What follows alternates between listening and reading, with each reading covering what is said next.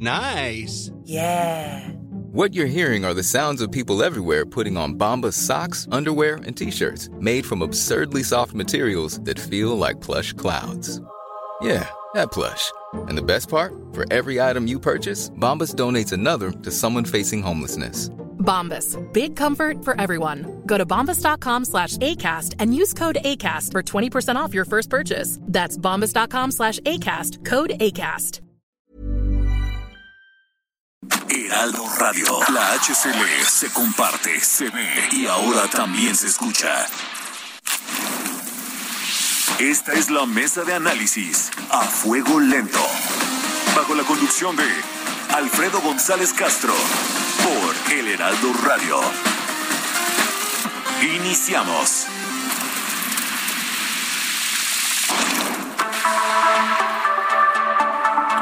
Son las nueve de la noche en punto, tiempo del centro de la República. Muy buenas noches, bienvenidas, bienvenidos a esta mesa de opinión. Los saluda su servidor y amigo Alfredo González Castro con el gusto de cada martes y decirles que estamos transmitiendo desde nuestras instalaciones acá en el sur de la Ciudad de México a través del 98.5 de su frecuencia modulada con una cobertura en prácticamente todo el territorio nacional y en los Estados Unidos Gracias, gracias siempre a la cadena de El Heraldo Radio. Por lo pronto lo invitamos a hacer parte del análisis, de la reflexión, el debate a través de nuestros de nuestras redes sociales en Twitter, arroba Heraldo de México, arroba Alfredo Les y arroba Is Robles. Y también, como cada martes, saludo a mi colega y amigo Isaías Robles, quien me acompaña en la conducción de este espacio y nos va a platicar sobre los temas que vamos a traer esta noche a esta mesa. Isaías, ¿cómo estás? Muy buenas noches. ¿Qué tal, Alfredo? Buenas noches, buenas noches a todo nuestro público. Pues bueno, eh, temas muy relevantes, importantes en la agenda nacional vamos a abordar a partir de este momento y hasta las 10 de la noche. Vamos a hablar de este tema de lo que ha dicho el presidente López Obrador en las mañaneras contra algunos periodistas. Vamos eh, a, más que centrarnos en, en el debate propiamente, en las cuestiones jurídicas, en las implicaciones que pudieran tener estos pronunciamientos hechos por el primer mandatario. Hablaremos con especialistas sobre el tema. También, como tú bien lo sabes, y también nuestro público, Alfredo, estamos en veda electoral por el tema de la del, del proceso de revocación de mandato. Los funcionarios no pueden hacer promoción, no pueden eh, promover obras, eh, en fin, pero vamos a analizar si esta medida es adecuada, si se está cumpliendo, hasta dónde es la responsabilidad de los medios, hasta dónde el de los actores políticos. Y por último, mañana Movimiento Ciudadano tendrá un día importante. Va a definir a sus candidatos a las seis gubernaturas en disputa en junio. ¿Qué va a pasar con Roberto Palazuelos? Le vamos a tener información exclusiva muy relevante sobre este asunto, Alfredo. Bien, Isaías, amigos del auditorio, pues hay que empezar diciendo que los señalamientos hechos desde la mañanera por el presidente Andrés Manuel López Obrador contra algunos periodistas, luego de que se divulgó que su hijo José Ramón López Beltrán ha ocupado inmuebles en Houston, ha generado una enorme polémica, como ya bien lo decías, Isaías. Pero para no caer en la trampa de dar la razón o descalificar a alguna de las partes involucradas, aquí en este espacio queremos centrarnos en ciertos aspectos de este debate y para eso precisamente eh, hablamos, establecemos contacto con el doctor Ernesto Villanueva.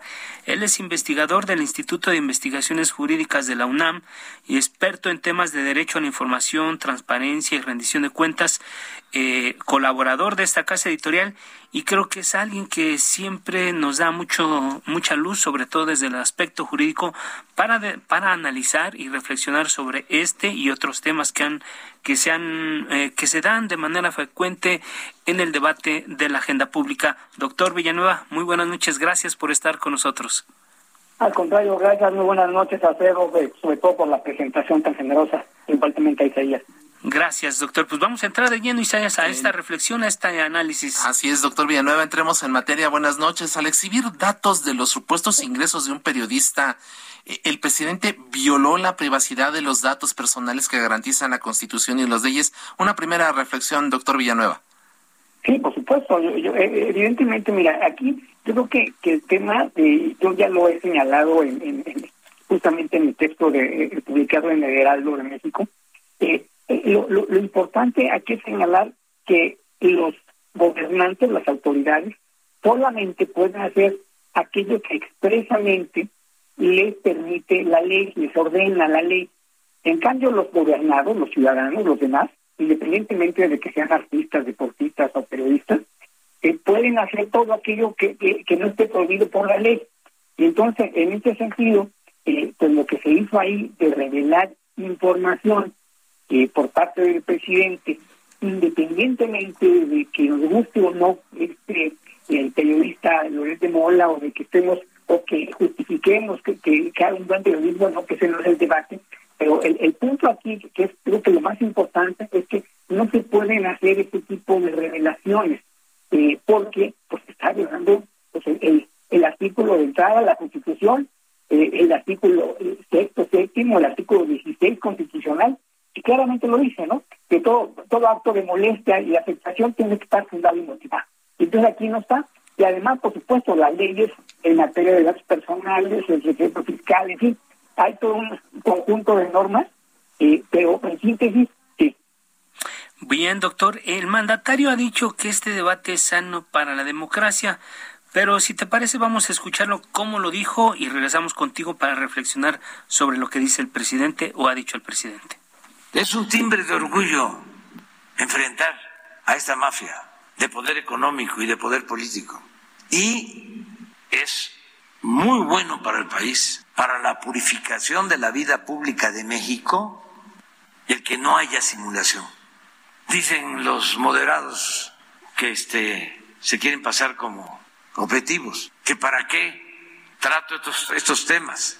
No, si esto es lo más importante para la transformación. Y además es en legítima defensa.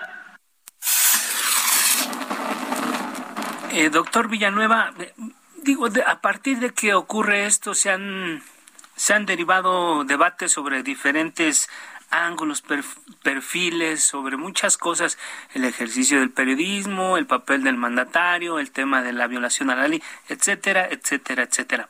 Pero aquí la pregunta realmente es sano para la democracia que se debata sobre este tema en particular o no tiene nada que ver con la democracia. Pues mira, yo creo que que, que, es importante que se debatan todos los temas en, en una sociedad democrática siempre y cuando se hagan con respeto a la Constitución y a las leyes.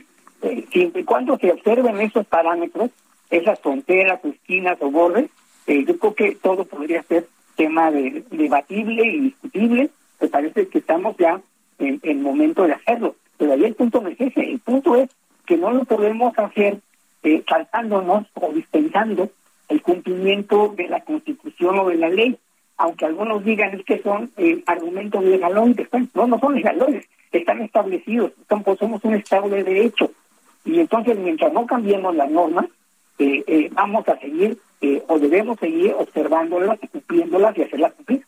Claro.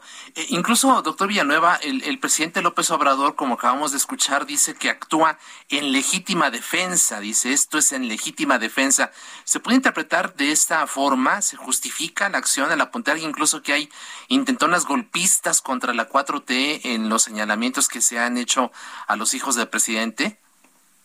Bueno, mira, yo creo que eso, en el tema de que haga su legítima defensa, sería respetable siempre y cuando pues no, no utilizara, el, problema no es el qué, sino el cómo.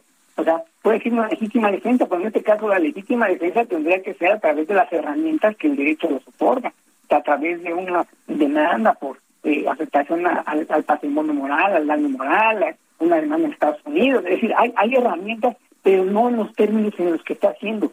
Y todavía eh, ya la parte ahí de, golpistas me parece que ya es un tono más fuerte que la verdad no es eh, eh, compatible con una eh, sana práctica democrática. Me parece que, no tenemos que llegar a ese tipo de, extremos y, que sí, la mesura siempre pues es aconsejable. ¿no? Digo que podemos dialogar con, con respeto, con prudencia, con razonamientos, con argumentos.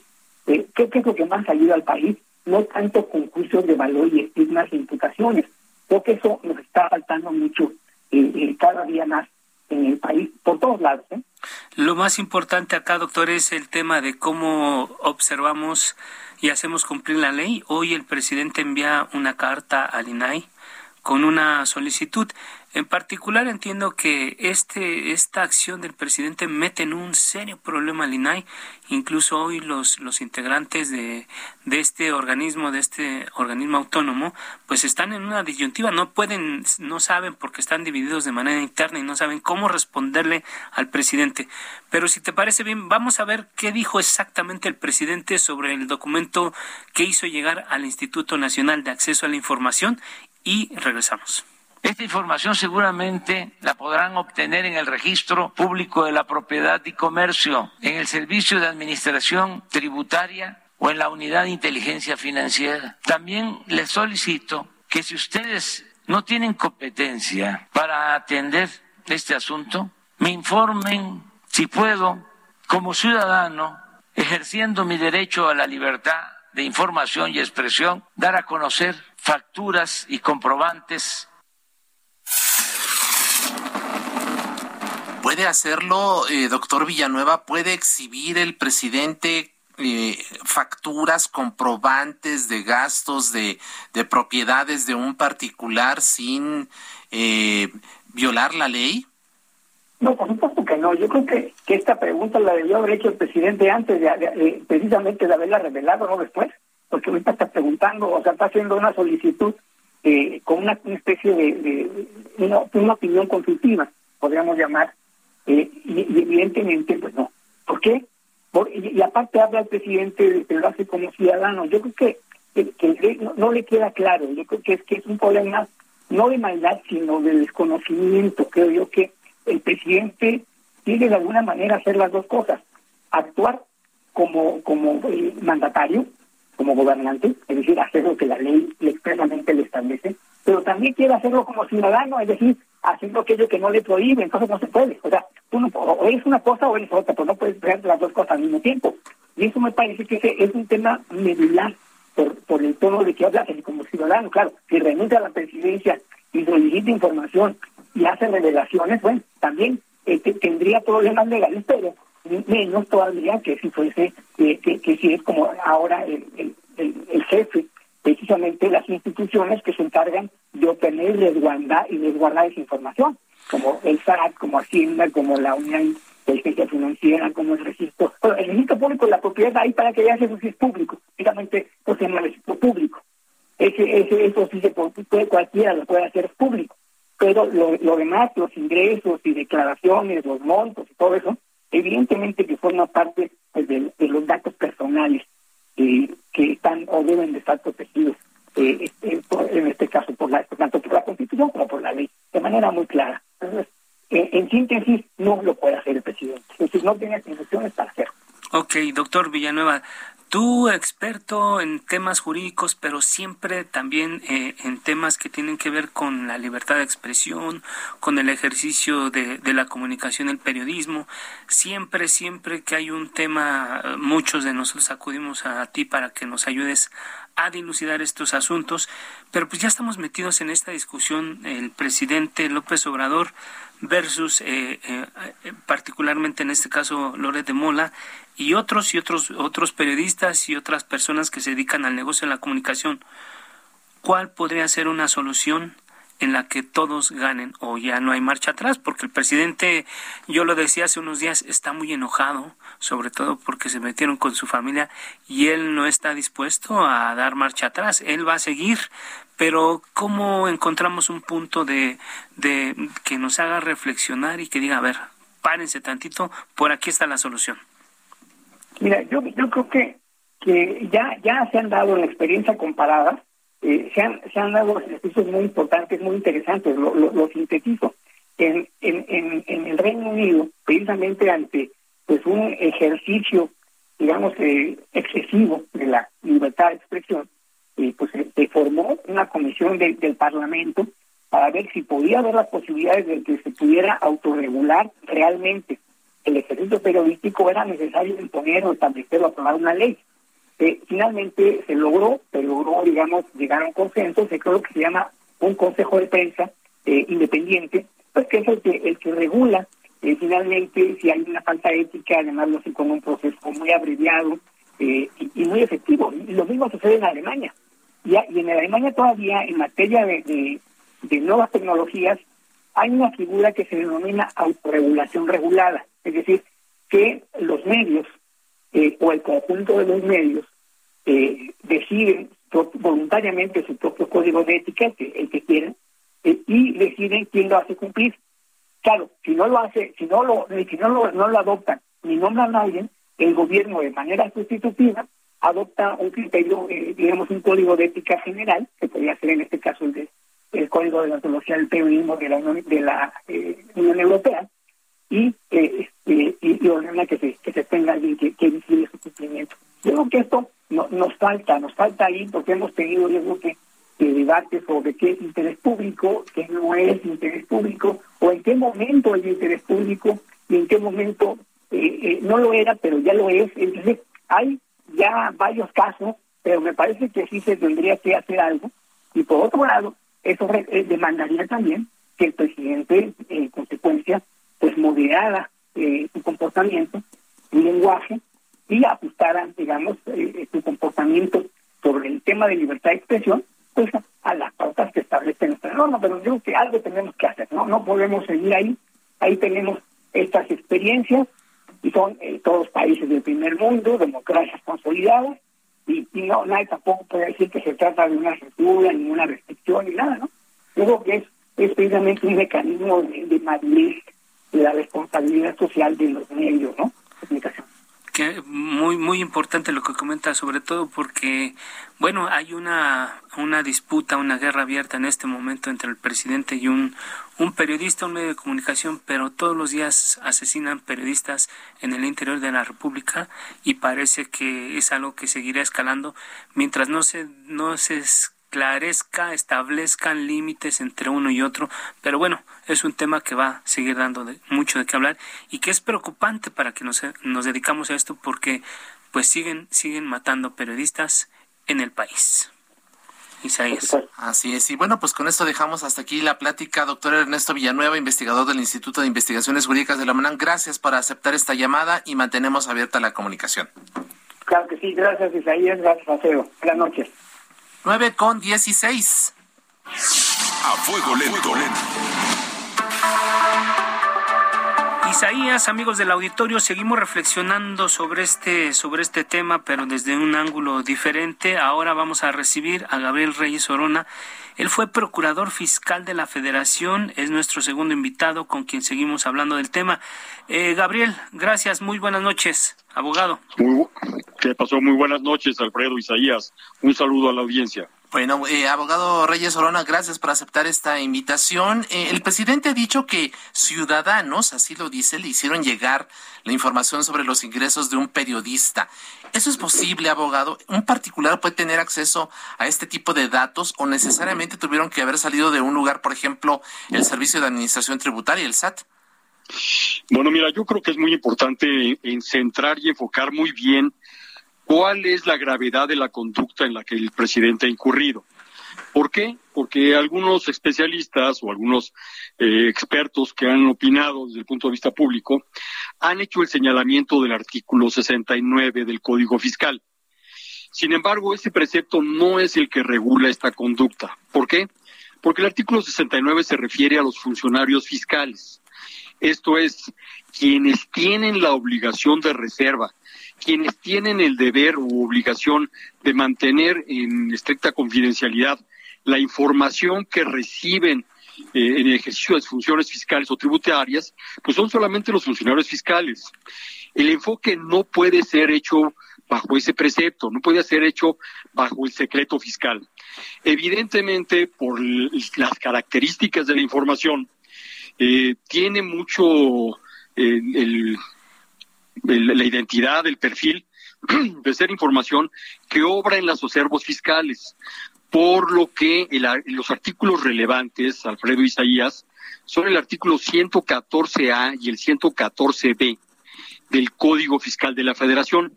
Ese artículo sí le aplica a cualquier funcionario público. Ese artículo sí es el relevante y ese artículo, ese par de artículos, se encuentran ubicados en los delitos fiscales. ¿Y a qué se refieren estos artículos? Uno se refiere a una pena de uno a cinco años de prisión y otro uno de uno a seis años de prisión.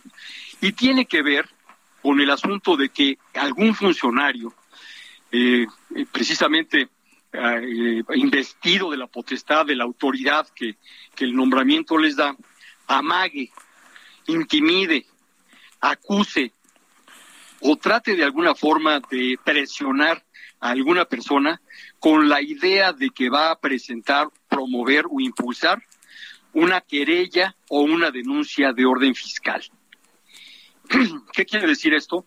Que cuando la autoridad utiliza el argumento de que va a, a, presentar una denuncia de carácter fiscal y no le corresponde a esta persona realizar estas funciones o bien lo hace de manera notoriamente improcedente y frívola, se hace acreedor a una sanción de carácter penal no una de revelación de secreto, como algunos funcionarios han señalado, no una de revelación de secretos en el orden administrativo, no una revelación de secretos en el orden del, del Código Penal Federal, que es genérica, sino que el legislador desde hace ya muchos años, hace más de 20 años, bueno, un poquito más de cerca de 20 años, vamos a decir, ha evitado que los funcionarios abusen y ejerzan presión sobre los ciudadanos, amagándolos con la presentación de denuncias o querellas de naturaleza fiscal, pues por supuesto con el objetivo de obtener un, un determinado comportamiento o de generar la abstención de otro comportamiento. La autoridad, debemos dejarlo muy claro, Alfredo Isaías, no, no tienen derechos fundamentales. Es decir, esta, falsa idea, esta falsa presentación que hace el presidente de que son, eh, que son dos sujetos enfrentando sus derechos fundamentales, pues por supuesto no tiene ninguna cabida en, el, en un Estado de Derecho. ¿Por qué? Porque el Estado, eh, a través de sus funcionarios, no puede utilizar las prerrogativas o prebendas o potestades públicas para intimidar, para amagar, para presionar a un ciudadano.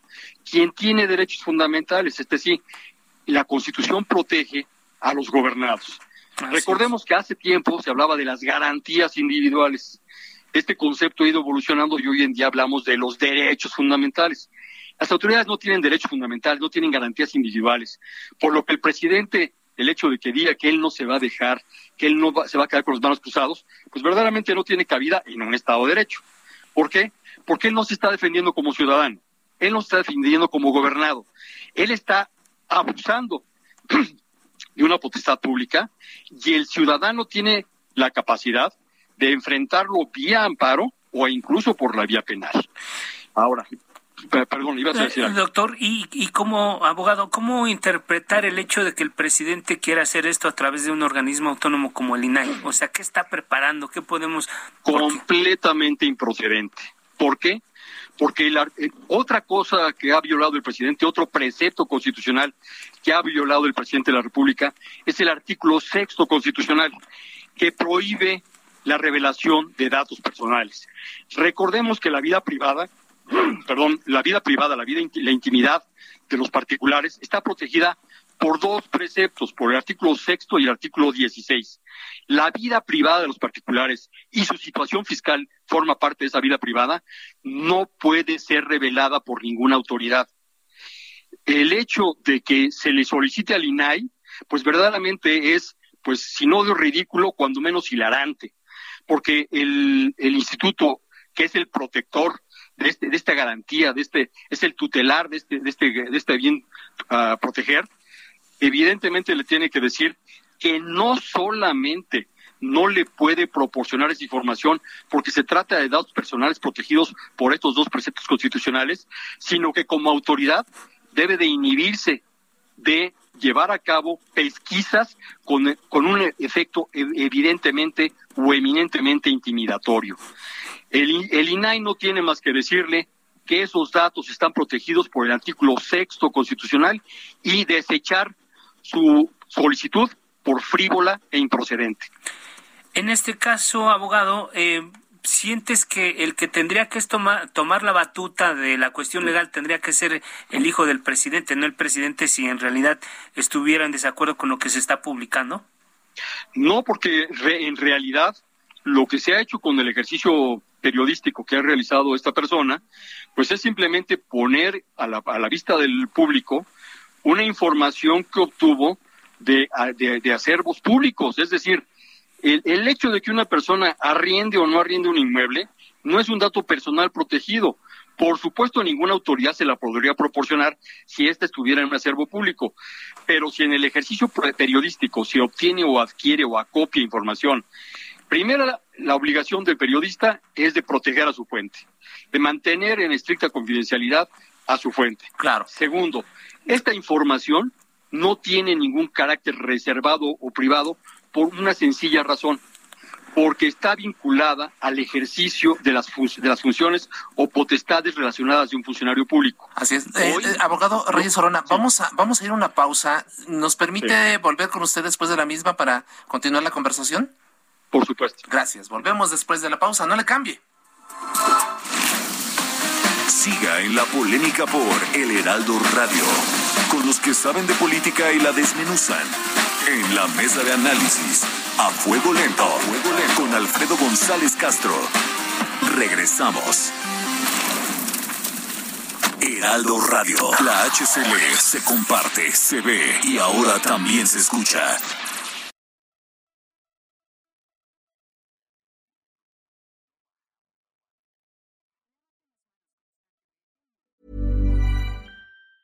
Hey, it's Ryan Reynolds, and I'm here with Keith, co star of my upcoming film, If, only in theaters, May 17th. Do you want to tell people the big news? All right, I'll do it. Sign up now and you'll get unlimited for $15 a month in six months of Paramount Plus Essential Plan on us. Mintmobile.com slash switch.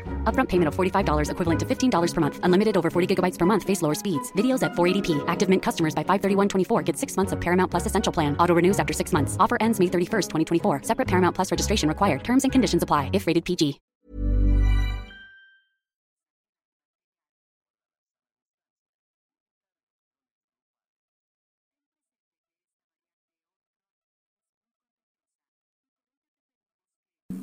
Heraldo Radio. La HCL se comparte, se ve y ahora también se escucha.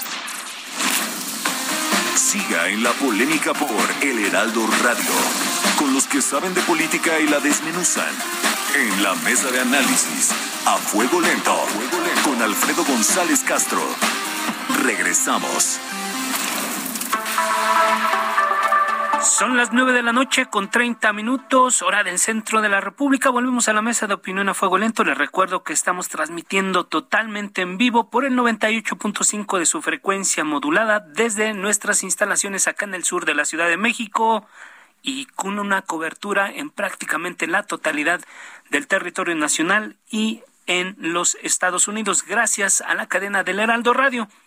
Isaías, amigos del auditorio, estamos de regreso a la segunda parte de esta mesa y algo muy importante eh, este que ya veíamos con los expertos que estuvieron en la en el primer bloque de este programa es que estamos revisando implicaciones jurídicas, legales, este incluso fiscales que tienen que ver con este asunto del que todo el mundo está hablando, que es el conflicto que hay entre el presidente Andrés Manuel López Obrador y eh, un periodista que reveló supuestas este hay conflicto de intereses con el hijo del primer mandatario. Pero sigamos, Isaías. Así es, se encuentra en la línea telefónica telefónica. Eh, eh, le agradecemos mucho que nos haya aguantado el corte el abogado Gabriel Reyes Orona. Él fue procurador fiscal de la Federación. Abogado, eh, le preguntaba a Alfredo antes de, la pausa que si en todo caso el hijo del presidente pudiese algún interponer algún tipo de recurso y usted nos comentaba que pues en todo caso la renta de un inmueble no es necesariamente información que esté clasificada como reservada, ¿no? Es correcto, porque eh, aquí tenemos que ubicarnos en cuál es el ordenamiento jurídico y cuáles son las repercusiones de la información revelada. Primero tenemos que recordar que en términos del artículo 222 del Código Nacional de Procedimientos Penales, toda persona que tenga información de la comisión de un ilícito debe hacerlo del conocimiento de las autoridades.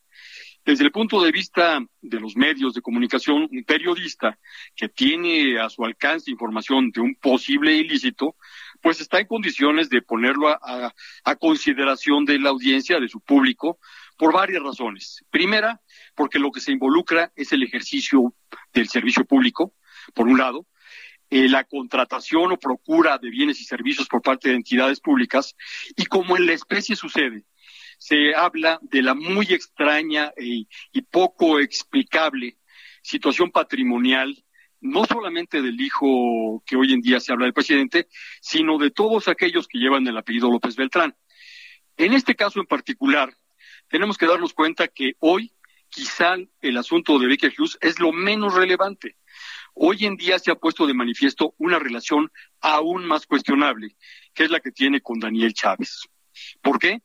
Porque es un personaje que ha venido proporcionando apoyo financiero a esta familia y hoy lo hace a través de, un, de un empleo, porque lo que nos queda muy claro a todos los mexicanos es que este personaje cobra con un proveedor del gobierno. Este, este personaje cobra en una empresa de un sujeto que ha venido apoyando electoral y políticamente al que hoy es presidente de la República. Este asunto es de interés nacional. No hay que confundir lo que han venido haciendo los funcionarios públicos hoy, hablar de la seguridad pública y manosearla de una manera eh, grotesca y grosera, en la cual todo lo quieren hacer materia de seguridad pública, con lo que sí es de interés nacional. ¿Qué es de interés nacional? La forma en la que se ha venido financiando este grupo de personas a lo largo de los años porque recordemos, el presidente de la República defiende y le molesta que se hable de los niños, porque sin duda alguna, él, se, él, fungió como tal. Durante 15 años ni estudió ni trabajó, sin embargo pudo pagar costosas universidades como la que cursó el José Ramón López Beltrán. Esta situación sí es de interés nacional. ¿Dónde está el punto de salida para este conflicto que involucra a un periodista y el presidente? ¿Hay un punto de, fuga, digamos, ya para concluir con este conflicto o va a ser un, una espiral que no va a terminar, no va, no va a acabar? ¿Cómo Mira, yo creo, yo creo que debe caber la prudencia en el presidente, por una razón. El asunto de este periodista con el tiempo se va a volver anecdótico, pero lo que no va a ser una anécdota es el ominoso comportamiento del presidente, que ya no es una sola persona a la que está tratando de intimidar, amagar o acosar. Este comportamiento eh, que ya se ha convertido, repito, en un modus operandi, está regulado por el Estatuto de Roma, que en el artículo séptimo, inciso H, señala que el uso faccioso de la justicia o de las facultades de autoridad con objetivos políticos constituye un crimen de Estado si esta conducta no para y cesa inmediatamente y sigue ampliándose a más personas con un objetivo eminentemente político electoral, el Estado mexicano puede ser llevado a la Corte Penal Internacional. Eso sería de la mayor gravedad.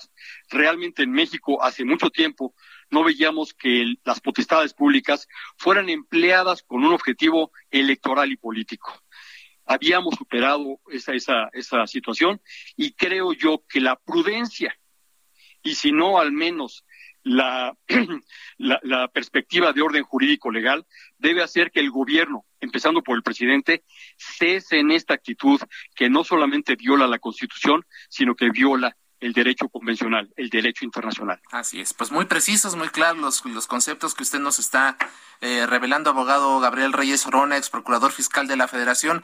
Le agradecemos mucho su tiempo y su confianza y mantenemos abierta la comunicación para seguir analizando este y otros muchos asuntos. Por lo pronto, un enorme abrazo y nuestro agradecimiento.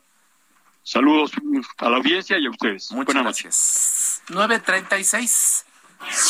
A fuego lento. lento. Comentabas, Isaías, al inicio de este programa, que, cuáles son los temas que vamos a traer a esta mesa y ahora hay que recordar que con motivo de la revocación de mandato a, a, realizarse este 10 de abril, está vigente una veda en la que los funcionarios públicos de todos los niveles tienen estrictamente prohibido hacer propaganda y o presumir obras públicas. Ante las críticas que se eh, que, se, que dicen que se quiere callar al gobierno, el consejero presidente del INE, Lorenzo Córdoba, puntualiza lo siguiente. La prohibición de difundir información sobre obras de gobierno no la decidió el INE, como algunas personas malintencionadas están diciendo, sino fueron las y los legisladores que aprobaron la reforma constitucional en 2019 y hace apenas unos meses la ley correspondiente. Cabe recordar que estas restricciones a la difusión de propaganda no impiden el libre ejercicio del periodismo, ni mucho menos limitan la libertad de expresión bueno, para hablar del tema se encuentra ya en la línea telefónica Gustavo López Montiel. Él es profesor de Ciencia Política en la Escuela de Ciencias Sociales y Gobierno del TEC de Monterrey. Bienvenido, doctor. Muy buenas noches. ¿Qué tal? Buenas noches. Un saludo a todos y al auditorio también. Bien, doctor eh, López Montiel, ¿por qué no empezamos por el principio? ¿Por qué se establece una veda electoral en algo que pues, es una elección, pero ya está como definido? ¿Cuál es tu, tu apreciación sobre esto? Bueno, lo que pasa es que eh, la ley de revocación de mandato pues este, tiene algunos elementos de la ley electoral. En realidad, eh, la veda electoral se planteó como eh, un espacio en donde los gobiernos no podían pues generar propaganda o informar sobre sus acciones para no influir en las preferencias de los de las y los votantes.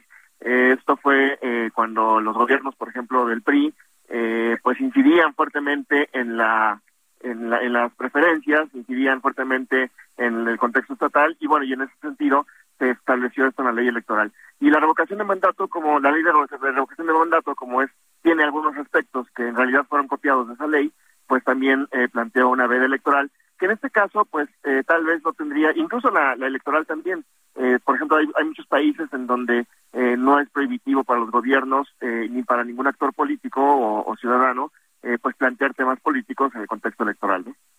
¿Esta medida es adecuada, doctor eh, López Montiel, tomando las circunstancias actuales? ¿Y qué pasa cuando son los propios funcionarios quienes están violando la veda? Pues sí, el, caso es que como, eh, pues, pues, sí, el, presidente mismo, otros espacios de gobierno, no únicamente me parece también en este gobierno, sino también en gobiernos anteriores, pues no ha, vaya, han hecho caso, me parece en algunos casos omiso de esta de, los planteamientos de la ley. Y también, por otro lado, eh, tanto el INE como a veces el tribunal tienen eh, pocos espacios de acción con respecto a, a qué detener y qué no detener en el contexto pues de la libertad de expresión de los eh, de las y los funcionarios o también de los de las y los ciudadanos pues entonces es una es una disposición que hasta cierto punto se hace inoperante y además como en este caso no el mismo presidente de la República pues ha planteado el tema varios temas de, de sus logros de gobierno de las mañaneras a partir de que se inició la vida electoral desde el 4 de febrero y bueno, no ha dejado de, eh, plantear eh, temas y en ese sentido pues estaría prácticamente violando la, la, vera. Esto mismo ocurrió en la elección de 2021, el mismo presidente eh, pues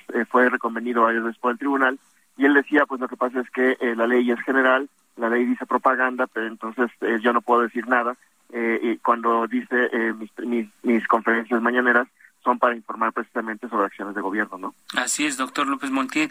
Y ya lo, ya lo decías tú, en otros países eh, no se pone un tapabocas a los mandatarios y, y que incluso pueden hacerse campaña en favor de un partido. En México deberíamos seguir ese ejemplo porque en este caso pues, hicieron campaña para recabar las firmas. El presidente estuvo hablando creo que todas las mañaneras y, y en las propias elecciones eh, eh, eh, ya constitucionales en el año pasado también nunca dejó de hablar, ya lo decías tú. ¿Qué, qué, tendríamos que hacer? ¿Ya modificar la ley para, para tapar la boca a los servidores públicos en una época de elecciones? Pues yo creo que se tendrían que establecer disposiciones pues mucho más claras. La ley quedó general, pues que así conviene, me parece, a los actores políticos. pero me parece que debería establecerse una, una ley que tuviera disposiciones más claras pero además también tendríamos que sopesar si es que tenemos que mantener esta esta ley como está, ¿no? Eh, en buena medida, el problema de la de la ley es que en algunas ocasiones se hace inoperante y cuando la ley se hace inoperante y no funciona, pues entonces eh, hay un incentivo importante por parte de los sectores eh, políticos pues para, ah, para violarla. Entonces, pues es un caso que, que, ocurre, me parece, en este, no únicamente en este proceso, sino en los procesos anteriores. O y por otro lado, pues sí, hay países en donde su modelo de libertad de expresión es amplio. Es un modelo de libertad de expresión en donde eh, pues los ciudadanos y ciudadanas pueden decir lo que quieran hasta el punto en el que no cometan delitos. Entonces, eh, me parece que eso sería relevante en términos de, de pues lo que nosotros eh, y nosotros hacemos en México. creo que la si no tuviéramos estos espacios de impunidad en donde pues hay pues pronunciamientos de actores políticos que, que, pues se mienten o que, manchan eh, pues algunos eh, candidatos o candidatos a partidos, pues entonces eh, pues no tendríamos necesidad de una ley tan restrictiva, me parece, pero también eh, con problemas en su acotación. doctor, regálanos un comentario final sobre qué podríamos esperar de este ejercicio, porque parece que pues ya está como definido con el tema de la pregunta, que si hay dinero, que si no hubo dinero. Parece que el resultado ya lo conocemos desde ahorita y no sé tú, pero yo creo que es un gasto innecesario y que a estas alturas del partido pues creo que no tiene ningún caso este ejercicio de la de la consulta. Así es, y creo que en, buena medida pues este ejercicio está configurado en términos del interés me parece que tuvo que tiene el presidente, ¿no? De eh, todo el tiempo generar espacios de campaña, espacios de controversia, eh, pues para incrementar sus capacidades de acción política. Eh, me parece que en ese sentido, eh, pues tendríamos, vamos a tener un proceso que ya está, me parece su resultado definido, no nos va a servir de mucho como ciudadanos ciudadanos, y además una revocación de mandato siempre viene junto con otros elementos en términos del sistema como tal, viene con otras herramientas, por eso los países no necesariamente utilizan sus revocaciones de mandato o es muy raro que se utilice.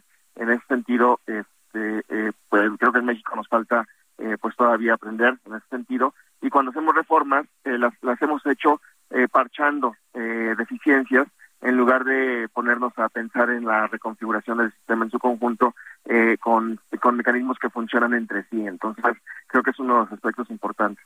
Así es.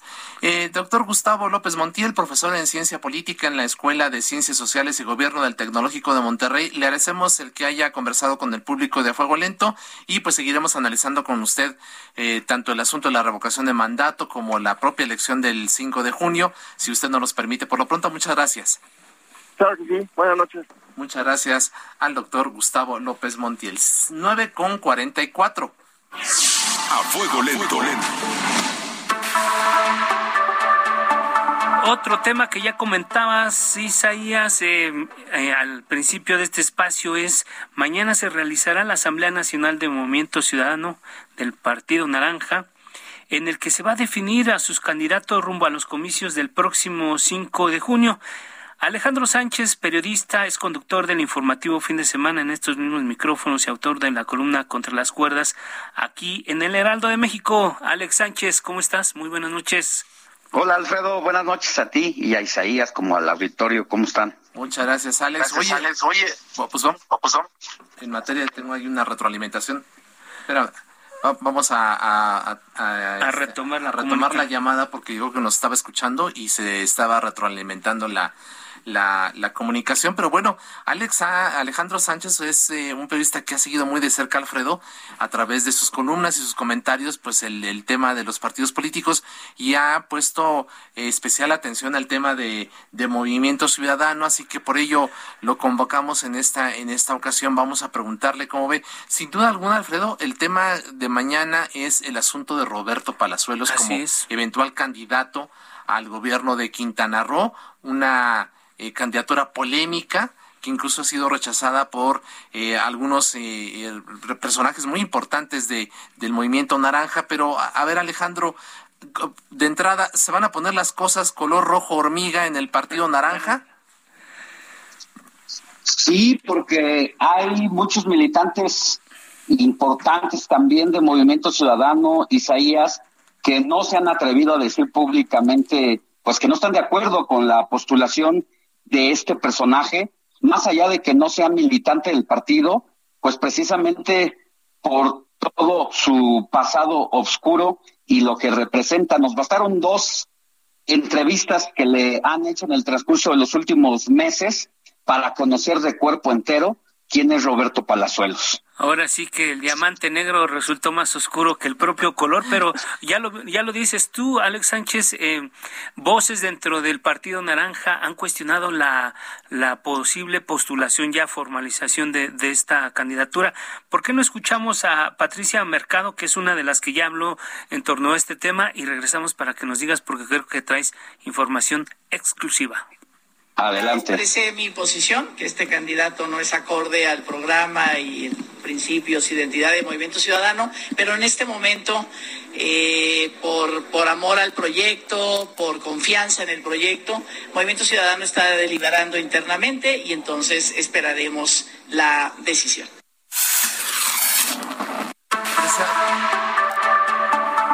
Ya decía Patricia Mercado, la senadora, yo no estoy de acuerdo, pero bueno, vamos a esperar a lo que defina el partido. Eh, algo importante, Alex, que, queremos comentar contigo es que la encuesta que publicamos ayer aquí en el Heraldo de México, eh, el llamado Diamante Negro, trae una intención del voto del 22.3% frente a la puntera Mara Lezama de la Alianza Morena PT Partido Verde. ¿Crees, ¿Crees, Alejandro, que Movimiento Ciudadano se va a arriesgar a apostar a una figura como esta con tal de ganar? Pues mira, Isaías, tiene mucho más que perder Dante Delgado y Movimiento Ciudadano que ganar una gubernatura. Es cierto que le ha ido bien, tres millones y medio de votos los han respaldado en las últimas elecciones, dos gubernaturas, un esfuerzo por ir a la conquista de un voto juvenil, de un voto nuevo, pero con esto Dante Delgado puede perder toda la credibilidad que ha ganado, más cuando en estos momentos está en una guerra abierta contra el gobernador de Veracruz, porque se le ha acusado de encarcelar a personas inocentes, no se diga adversarios políticos, entre ellos a José Manuel del Río Virgen, quien es secretario técnico del Senado y uno de los hombres más cercanos de Dante Delgado. Así que por eso yo pienso que puede perder más Dante Delgado, porque entonces haría pedacitos todos los principios, toda la lucha anticorrupción de la que dice representar. Oye, Alejandro, sin embargo, ya en este momento se está manejando como que prácticamente es un hecho ahí. Eh, algunos personajes que siguen de cerca también eh, cómo está la grilla allá en Quintana Roo ya están dando por hecho que sí va a ser el candidato. Pero ¿por qué no vamos a lo que a lo que tienes eh, tienes un, un, audio del propio Roberto Palazuelos? Lo escuchamos y luego nos nos dices de qué se trata esta cosa y también que nos digas tú si tú ya crees que ya está tomada la decisión o no. Vamos a escuchar al audio y regresamos. No te presiones con darle todo al limón de golpe, o sea, le podemos dar ahorita 5, 10, le vamos abonando, ¿me entiendes? Hasta así no tiene tantos problemas él con el transporte y eso. Lo que sí es que es al único que sí tenemos que aceptar ahorita, porque ya están limpiando toda la imagen en, en redes y había 730 páginas de Facebook mías, ¿podrías creer eso? Y ya, ya están chambeando, entonces para que no se vaya, no vaya él a sentir como, no se vaya a decepcionar y nos medio manda la ¿me entiendes? Es con el único. Y pues yo ya voy a llegar ya a operar también. Ahí traigo ya también varias gentes que, que le quieren meter, pero pues tenemos que organizarnos cómo vamos a manejar todo eso, ¿no? Ya te veo en persona. Pero sí te lo encargo mucho. Te lo encargo mucho porque creo que hoy te iba a ver para que si no lo vas a ver, no lo hagas que se vaya a ir hasta allá, no se vaya ¿eh? Échale una llamadita. Te, te busco pronto, estoy a punto de llegar ya, hermano. Bueno, escuchamos a Roberto Palazuelos, que habla de Juan Carlos Limón. Eh, tenemos sentido que él trabajó para Enrique Peña Nieto, que viene de Dubái, pero Alejandro, explícanos de qué se trata esta conversación. Estamos escuchando. Sí, es que después de las encuestas precisamente que presenta el Heraldo, hay que destacar que tiene grandes posibilidades Movimiento Ciudadano no por el partido como tal, porque en las mediciones pasadas como partido, este instituto apenas tenía 7% de intención del voto. Ahora que se mide al personaje, es que nos dice eh, el resultado que puede ganar Roberto Palazuelos, porque a la gente no le importa si le dan propuestas, si le dicen cómo van a acabar con la delincuencia, con el crimen organizado. Parece que se van más por el show eh, mediático de los personajes y de eso Movimiento Ciudadano, pues vaya que tiene experiencia. quien no recuerda el caso de Samuel García, hoy gobernador de Nuevo León, quien no tenía ninguna posibilidad, pero que hecho a partir de las redes sociales, pues es que hoy es el segundo gobernador del partido. Así es, pero a ver, ahora platícanos, ¿quién es Juan Carlos Dimón? ¿De qué se trata este audio? Este audio eh, pues fue intervenido en los últimos días en plena veda electoral, porque pues está casi seguro Palazuelos que sí va a ser el candidato y ha mandado traer a este personaje que es verdad, trabajó con Enrique Peña Nieto, sin embargo, antes de empezar la presidencia de la República, Enrique Peña Nieto, lo despidieron y quien lo despide es Luis Videgaray. Hay que recordar que era el alter ego del expresidente del PRI porque Limón presumía que gracias a él el priista había ganado la campaña presidencial de 2012. Entonces lo echan de la antes de que empezara la administración pública y encuentra refugio con algunos eh, gobernadores como asesor mediático y llevándole las campañas como entonces eh, aspirantes a una gubernatura, como es el caso de Roberto Borge allá en Quintana Roo, quien era muy amigo de Roberto Palazuelos y ya quien, además de los las fiestas en las casas de los hijos del presidente Miguel de la Madrid, que se echaba Roberto Palazuelos, y de los dos asesinatos que él mismo confiesa en los que estuvo implicados, pues también pesan acusaciones en contra suya de que ha despojado a dueños de predios y de hoteles este personaje. Alejandro, ¿ya, ¿ya das por hecho que va a ser el Diamante Negro, va a ser el candidato Morena de, del Partido Naranja? A mí, mira, la verdad es que va a haber una Asamblea Nacional este fin de semana para definirlo, pero dentro y fuera del partido todos saben que ahí manda una sola persona, manda Dante Delgado, aunque se haga una asamblea y nadie de ellos mueve un dedo contrario a lo que diga Dante Delgado. En Dante Delgado cae la responsabilidad y si Dante Delgado quiere salvar su reputación, todavía está a tiempo de frenar a este personaje. Así es. Alex, en 30 segundos, ¿podrá ocurrirle a Palazuelos lo mismo que a Félix Salgado con este audio que nos estás revelando? ¿Actos anticipados de campaña, gastos no reportados? Sí puede, sí puede suceder, eh, todo es cuestión de que haya una parte que lo señale. Así es. Muy bien, pues se acabó Isaías. Nos gracias, Alex. Gracias, Alejandro. Hasta luego, gracias. Gracias. Bueno, pues agradecemos a quienes hacen posible siempre este espacio, a nuestros invitados al auditorio. Ángel Arellano en la producción, Georgina Monroy en, en el apoyo a la información, Alan Hernández en los controles técnicos y Gustavo Martínez en la ingeniería. Nos vamos, Isaías. Muchas gracias. Descanse, quédese con Virgilio Pasotti en Heraldo Capital en la frecuencia del Heraldo Radio. Cuídese, seguimos en pandemia.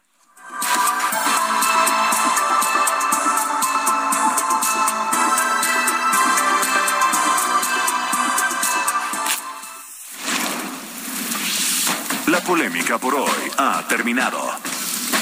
Le esperamos el próximo martes para que con los expertos analicemos la noticia y a sus protagonistas. En la mesa de análisis a fuego lento por El Heraldo Radio, con la H que sí suena y ahora también se escucha. Heraldo Radio 98.5 FM, una estación de Heraldo Media Group, transmitiendo desde Avenida Insurgente Sur 1271, Torre Carrachi, con 100.000 watts de potencia radiada. When you make decisions for your company, you look for the no-brainers. If you have a lot of mailing to do, stamps.com is the ultimate no-brainer. Use the Stamps.com mobile app to mail everything you need to keep your business running with up to 89% off USPS and UPS. Make the same no brainer decision as over 1 million other businesses with Stamps.com. Use code PROGRAM for a special offer. That's Stamps.com code PROGRAM.